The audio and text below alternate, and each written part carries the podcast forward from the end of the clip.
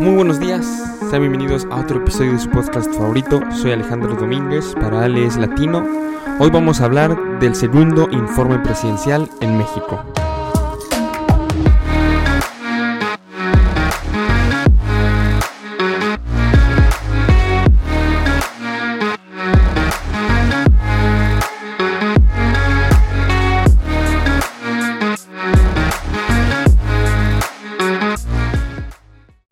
Pues como siempre, ya saben qué tremenda felicidad estar sentado aquí con ustedes compartiendo un momento.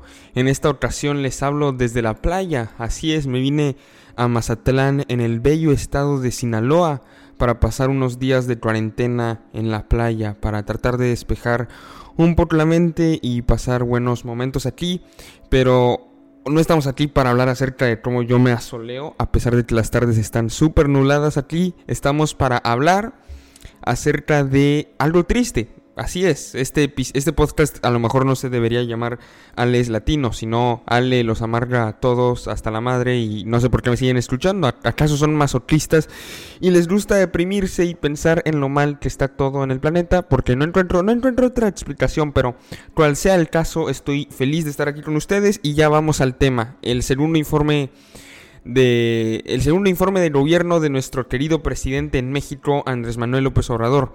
No es para presumir pero en el peor momento contamos con el mejor gobierno. Para los que no sean mexicanos les explicaré que todos los años el presidente el primero de septiembre tiene que informarle a los ciudadanos y sobre todo al Congreso de la República cuáles han sido sus acciones en el gobierno a lo largo del último año. Y pues ese día fue el pasado primero de septiembre y fue lo que López Obrador hizo. Curiosamente, su discurso, en el cual le habló a la nación, duró tan solo 47 minutos, lo cual es una locura, pensando que, bueno, sus mañanas, sus mañaneras de todos los días duran dos horas. O sea, ¿cómo en el, en el discurso más importante vas a durar 47 minutos cuando normalmente duras dos horas? Ojo, no me estoy quejando de que haya durado nada más 47 minutos, porque Escuchar el informe para prepararme para este episodio fue súper fácil por su corta duración. No me puedo imaginar cuánto me hubiera aburrido o desesperado si tuviera que haber escuchado a, nuestro cabecita de algodón por dos horas seguidas. Que sí lo he hecho a veces en, en mañaneras importantes, pero bueno, ese no es el tema ahorita. El tema es cómo le fue en este discurso. Y bueno, hay varias cosas a destacar, varias, varias cosas a destacar. La primera es que el discurso no se da en un momento sencillo. Estamos enfrentando dos crisis al mismo tiempo, la sanitaria y la económica, y vamos saliendo adelante. El discurso se da en un momento en el cual el país está pasando por una severa contracción económica y hay muchas dudas acerca de su manejo de la pandemia. Porque recordemos que Hugo López Gatel, que forma parte del gobierno, a principios de la pandemia, allá por abril, marzo, dijo que el evento catastrófico la situación catastrófica, lo peor de lo peor, serían 60 mil muertos. Y señores, les tengo una noticia, ya pasamos los 60 mil muertos. O sea, ya estamos en la situación catastrófica, en lo peor posible, de acuerdo con la definición de este propio gobierno. No hay manera de esconder que el manejo de la situación ha sido un verdadero fracaso, no bajo estándares internacionales, no bajo estándares de los ciudadanos, sino que bajo los estándares del mismísimo gobierno. No hay cómo esconderse de eso. Y además, como si esto fuera poco, recordemos el show que se ha estado armando con el caso Lozoya, el show que se ha estado armando con, con los videos del hermano de López Obrador, Pío López Obrador, recibiendo dinero que posiblemente podría ser dinero corrupto.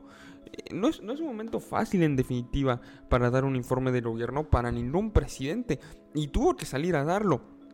Y muchos estábamos esperando, incluido yo, que por alguna razón saliera a decir, oigan, he estado haciendo algunas cosas mal y sobre todo con la pandemia y así es como vamos a cambiar de rumbo. Es que, repito, no hay, no hay forma de esconderlo. 65 mil muertos, más de 65 mil muertos. Una caída histórica del PIB de 18.7%. Esto es histórico. No lo habíamos visto nunca. Nunca en la historia habíamos visto una caída tan dura del Producto Interno Bruto. Em, y, los casos de corrupción, o sea, estaríamos esperando que hubiera algo de reconocimiento por su parte de, oye, las cosas no me están saliendo bien, voy a corregir el rumbo para que ya me empiecen a salir bien de nuevo.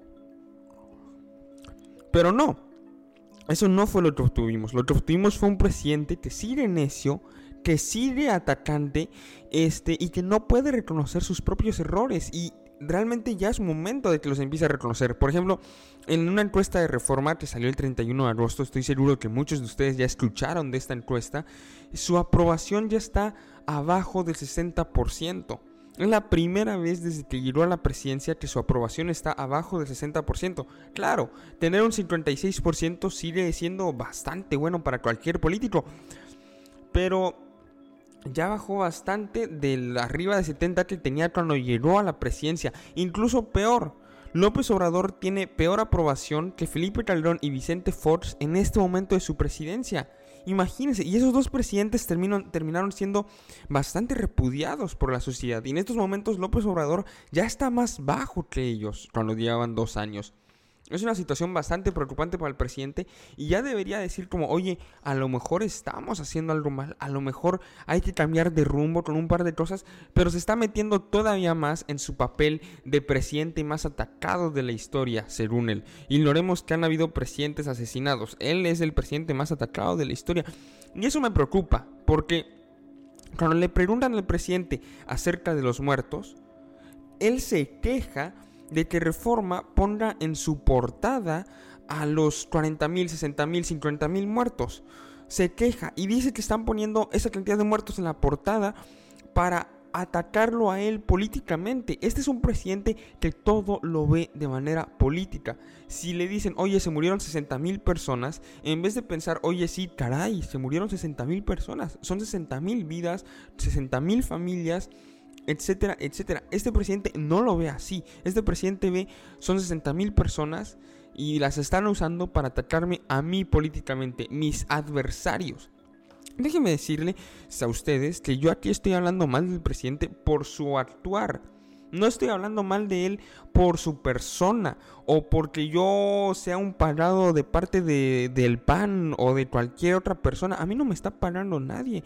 Yo nada más tengo un par de ojos y un par de oídos para ver pues todas las cosas malas que están pasando a lo largo de esta administración. Y hay algo bastante curioso, hay un suceso bastante curioso que podemos observar en esta encuesta de reforma. Y es que la mayoría de las personas aprueban, más bien dicen, evalúan negativamente todas sus políticas. Todas sus políticas están por abajo del 45% de aprobación, ya sea la política anticorrupción, la política económica, la de educación, la de salud, todas, todas sus políticas tienen menos del 45% de aprobación. Entonces que alguien me explique por qué si a la gente no le gusta lo que el presidente está haciendo, sí goza de un 56% de aprobación. Es sencillo.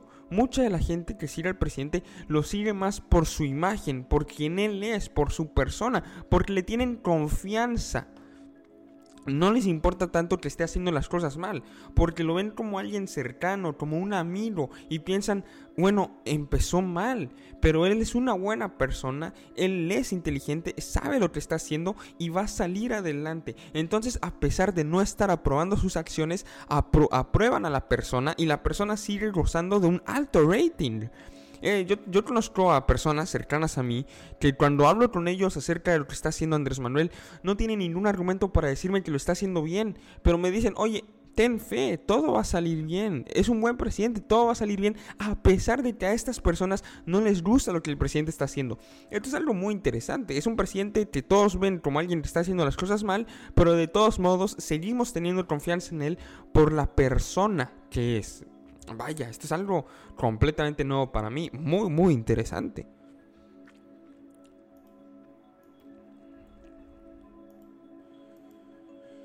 Otra cosa que llamó mucho la atención es que aseguró que ya cumplió 95 de las 100 promesas que hizo durante su campaña. Esto incluía pues erradicar la corrupción en el gobierno, mejorar la seguridad, mejorar el, el bienestar de los mexicanos. Andrés Manuel aseguró que estas cosas este, se reflejan en, según él, tasas de crimen que van en descenso, una mayor proporción de mexicanos beneficiándose de sus programas sociales, y menor corrupción por parte de él, según él, en el gobierno. Pero yo no creo que nada de eso esté bien, honestamente. Em, este es el año con mayor cantidad de homicidios. Va a terminar siendo el año con mayor cantidad de homicidios en toda la historia de México. Nada más después del 2019. Nada, eh, eh, y el segundo lugar, perdón, es el del 2019. Que también Andrés Manuel era nuestro presidente. Em, ha habido un incremento en la pobreza. Y tanto eh, por quejas de corrupción como percepción de corrupción ha empeorado la situación de corrupción en el país. No hay, no hay ninguna estadística que nos diga, oye, estamos mejor. De hecho, según el World Justice Project que sacó este, hace un par de días, hace un unos pocos días, sacaron sus resultados acerca de transparencia y corrupción. México está en los 10 peores lugares del planeta. No hay ninguna forma en la que tú puedas decir, oye, estamos mejorando en corrupción. No la hay. Y de todos modos el presidente vive en un mundo de fantasía, en una realidad alternativa, que incluso choca con lo que dicen sus, sus propios trabajadores, porque el secretario de Hacienda, Arturo Herrera, hace una semana, poco más de una semana, salió a decir plena y sencillamente que México ya no tiene dinero, ya no hay dinero. Eso salió a decir Arturo Herrera, nuestro secretario de Hacienda. Y la realidad es así de sencilla. México en estos dos años con Andrés Manuel de presidente ya se acabó todo, todo. Lo salvado, lo prestado, los fondos de emergencia, los afores, todo, todo ya se fue al caño. Ya no hay dinero.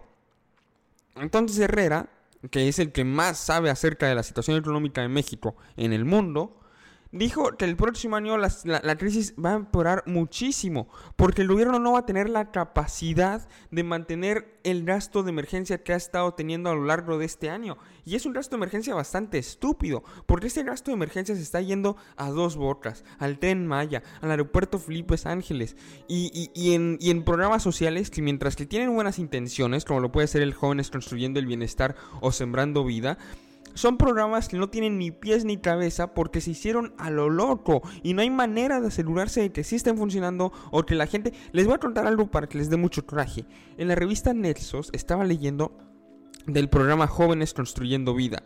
Para quienes no conocen este programa, este, se trata básicamente de que personas que no tienen trabajo ni tienen educación y se encuentran entre los 18 y 29 años puedan conseguir un trabajo mientras aprenden. La idea del proyecto es que tú como gobierno buscas a un empleador y le pagas el salario mínimo de un joven. O sea, tú le das dinero a este empleador para que contrate a un joven y el joven también es pagado mientras aprende y así cuando el programa termina, ojalá ya tenga un trabajo asegurado en esta ubicación. Lastimosamente, el mundo no es tan perfecto y no es así como ha sucedido. Lo que ha sucedido en realidad, le pagan dinero al empleador, el empleador en muchas ocasiones o no contrata a, a un empleado joven o más bien todavía peor, despide a un empleado que ya tiene para traer a un empleado joven que es pagado por, por el gobierno utilizando este programa. Entonces estás despidiendo a personas para que el gobierno te pague el salario de un trabajador. Esto es una verdadera locura. Y eso me llena la sangre de coraje, de verdad. No deberían estar sucediendo estas cosas tan locas, pero están sucediendo. Y que el presidente salga a decir que su segundo año ha sido un éxito. Cuando el secretario de Hacienda está temblando de miedo porque no sabemos qué carajos vamos a hacer el próximo año, esto de verdad es bastante, bastante preocupante. Herrera dijo que las pérdidas de trabajo y de PIB que vamos a ver el próximo año tan solo pueden ser comparadas con las de la Gran Depresión. Así es la situación en la que estamos y tenemos un presidente que no puede admitir que está haciendo algo mal. Tenemos un presidente que a fuerzas tiene que pensar en su mundo de fantasía que lo está haciendo todo bien. Y eso es, es muy preocupante. Ya dije preocupante muchas veces, ya no los quiero preocupar más. Supongo que aquí vamos a dejar el episodio del día de hoy. Ahorita me voy a ir a la playa a tomar el sol inexistente, porque de verdad no hay sol. Es, es, muy deprimente manejar 10 horas para llegar a la playa y que, y que esté todavía más nublado que en Monterrey. Pero bueno, ¿qué se le va hacer. Así es esta cosa. Nos vemos el día de mañana, martes. Hasta luego.